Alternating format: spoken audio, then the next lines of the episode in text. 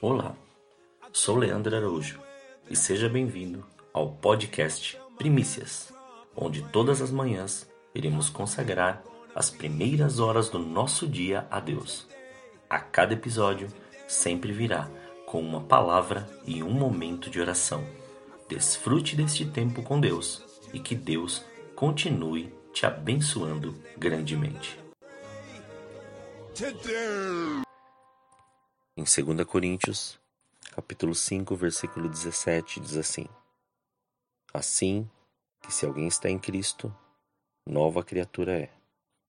As coisas velhas já passaram, eis que tudo se fez novo. Quantas informações e interpretações tiramos quando nos deparamos só em ler essa passagem? Por que a revelação real não nos é evidente? Por que, que não nos é dito abertamente, de modo profundo, mas somente de modo superficial? Por que nos falam meias verdades?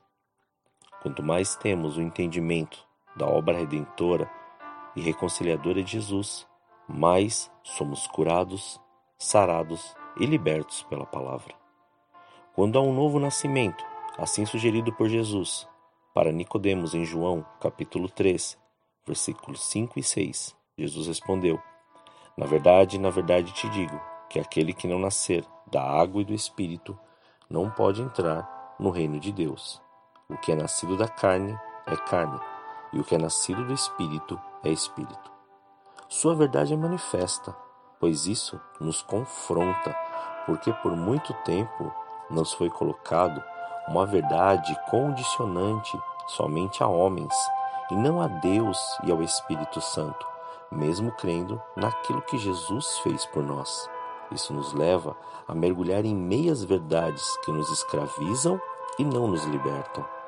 Pare para pensar hoje e reflita: como tenho me comportado diante daquilo que o Espírito Santo tem me ensinado e o que tenho feito pela concepção humana, ou seja, minha vontade?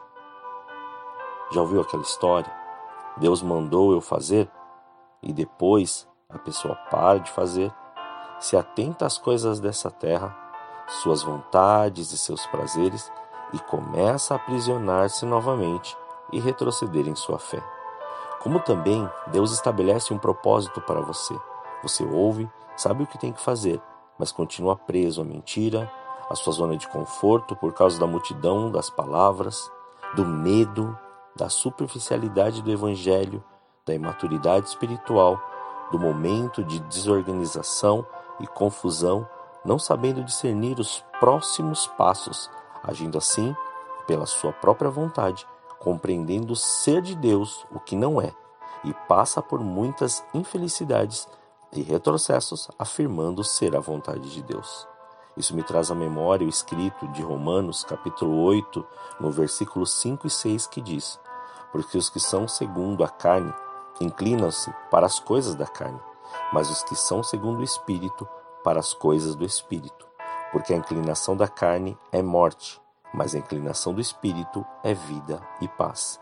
Com certeza, isso está te confrontando de uma maneira bem significativa, porque Deus te ama e esse amor excede todo entendimento. Mas quando ele tem algo a fazer em nossa vida, ele não vem com meias verdades e não há enrolação, pois o que ele mais quer é ver você completamente transformado e levando essa verdade a todos. Se existe algo que precisa ser jogado fora hoje, jogue. Para que ficar carregando algo que não é seu? Se precisa perdoar, perdoe se precisa se libertar, pois sua alma está presa em um sentimento do passado e você não consegue confiar, arranque essa raiz de dúvida e amargura e seja feliz. Jesus venceu por você, para que não haja dúvida que seu passado, só que só gerou experiências amargas, foi transformado nele. Portanto, lance fora todo esse medo e deixe o perfeito amor que vem de Cristo entrar em sua vida.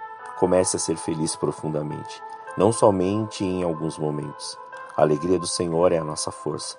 Não aceite mais viver de uma maneira automática, Deixe ser completamente transformado pelo poder de Deus e pelo seu amor. Aceite o novo de Deus e queira viver a cada dia essa novidade. Tem algo novo chegando aí. Receba. Oremos, Senhor. Nós te louvamos e te agradecemos por esse dia. Obrigado pela Sua palavra. Obrigado pela Sua verdade. Obrigado pelo seu amor. Obrigado pela obra redentora ali na cruz. Obrigado pelo seu amor grandioso. E Pai, se há algo que existe entre nós ou que existe em nós que precisa ser transformado, faça. Se há algo que está prendendo nossa mente, ou qualquer tipo de encantamento que está sobre a nossa mente, que nós sejamos completamente libertos e livres destes pensamentos, livres, Pai, de todos estes sentimentos, para que o seu amor seja abundante em nós. Nós não queremos mais viver, mais viver do modo que nós achamos, mas sim do modo que o Senhor tem preparado.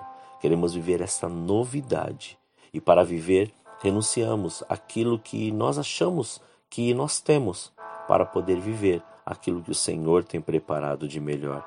Muito obrigado pela saúde.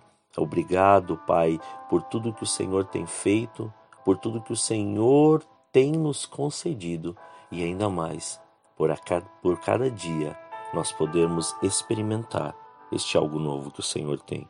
Nós te agradecemos e consagramos este dia em Suas mãos. Muito obrigado, em nome de Jesus. Amém? Que Deus te abençoe grandemente neste dia.